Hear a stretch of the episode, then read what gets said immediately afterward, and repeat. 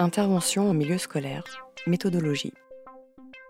Alors, le but, c'est de déconstruire tous les préjugés, toutes les idées reçues, toutes les représentations fausses qui traînent autour du mot migrant ou réfugié, employé n'importe comment, et euh, face à des élèves qui sont mais vraiment imbibés du discours dominant des médias, qui très souvent euh, ont comme source d'information les chaînes de télévision ou les chaînes de radio les plus, je dirais gentiment les plus sottes, en tout cas les plus euh, relais du, du, discours officiel. Et il s'agit de leur demander un travail de réflexivité, mais après avoir remis en place un certain nombre de points. Donc, j'ai euh, photocopié ce qu'on vous a distribué, c'est-à-dire la méthodologie que j'utilise. Je précise qu'en général, on intervient à deux, mais il m'est arrivé assez souvent d'intervenir seul. Alors, je commence toujours, et je l'explique aux élèves, tableau, euh, voilà, ce n'est pas un cours magistral, c'est juste du rappel, on va préciser les notions, après on va faire un jeu, et après on va passer à une troisième étape. Donc, pour les notions, je leur demande de prendre des notes. Et je veux absolument que soit intégré le sens juridique précis d'un certain nombre de mots. Alors, je commence souvent par le plus facile, ça dépend du temps que j'ai. Il y a des, des collègues qui m'allouent simplement une heure, c'est un peu juste, il faut une heure et demie à deux heures. Je commence par le plus facile parce que j'ai une idée derrière la tête, c'est-à-dire étranger.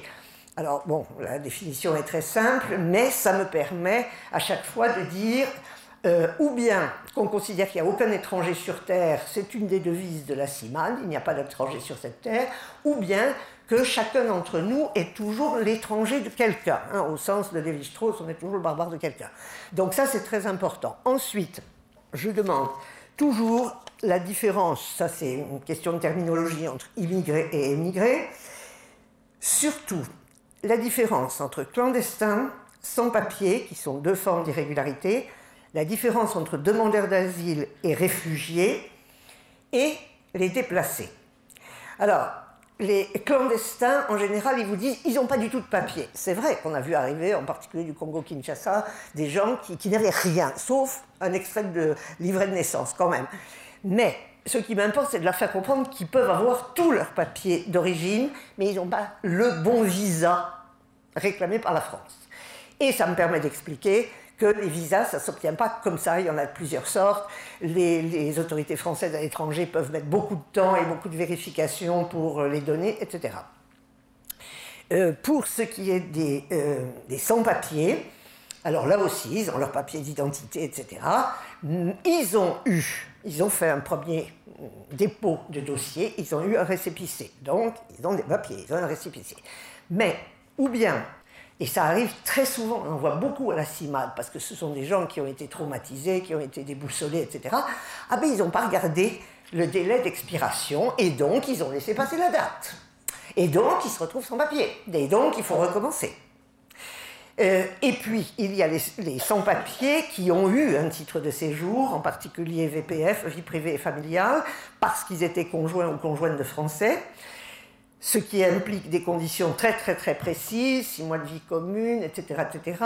La personne qui rejoint son conjoint ou sa conjointe doit demander tout de suite un titre de séjour, on va lui donner pour un an, puis un titre pluriannuel pour quatre ans, ça fait cinq ans en tout, et après, elle a droit à la carte de résident de 10 ans, auquel cas elle est sauvée. Mais si, entre-temps, avant les cinq ans, la personne a divorcé, alors elle perd tout. Elle perd son titre de séjour. Et ça, évidemment, les gens n'y songent pas.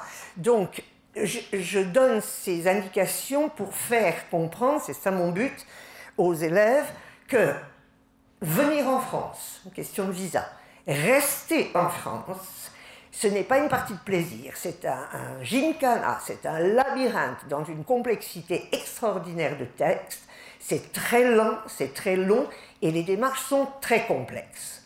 Ça, c'est contre le préjugé. Oh, ben, c'est trop facile de venir en France, et puis on est français, et puis on, euh, euh, a les allocations familiales, on a les soins, etc., etc. Et souvent, les élèves prouvent qu'ils n'ont pas compris la difficulté de cela. Maintenant, je demande la différence entre demandeurs d'asile et réfugiés parce que dans les médias, on voit apparaître sans arrêt le terme réfugié. Or, comme on vous l'a expliqué, le réfugié, c'est un statut.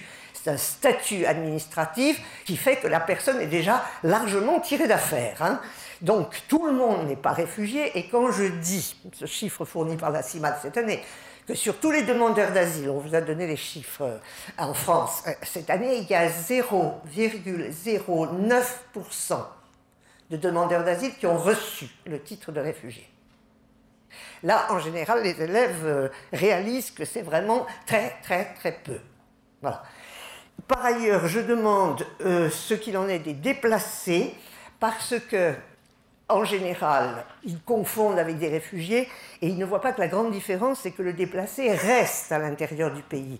Il peut être déplacé par force, avec un État autoritaire qui vide des villes, des villages, ou il fuit, mais il se met au pourtour des frontières à l'intérieur de son pays, parce que le, but d'un déplacé, c'est de revenir chez eux. Et j'en profite ça, c'est des vieilles habitudes de prof sans doute, mais j'en profite pour demander quelles sont les zones du monde à l'heure actuelle où il y a énormément de déplacés.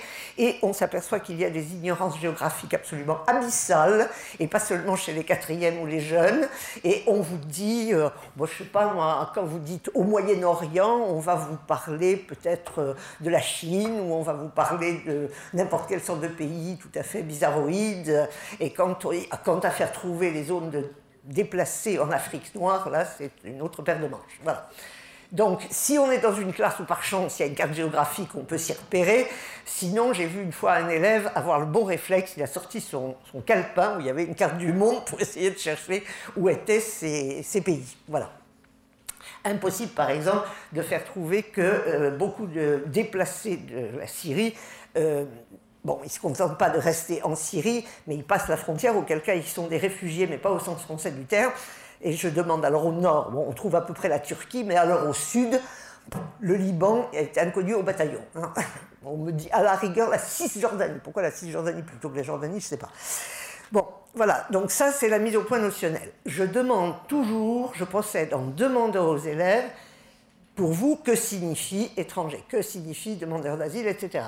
S'ils ont la bonne réponse, je félicite, mais je fais écrire. S'ils ont la mauvaise réponse, je remercie pour l'erreur en disant c'est justement la confusion la plus commune et je vous donne la bonne définition que je vous prie d'écrire.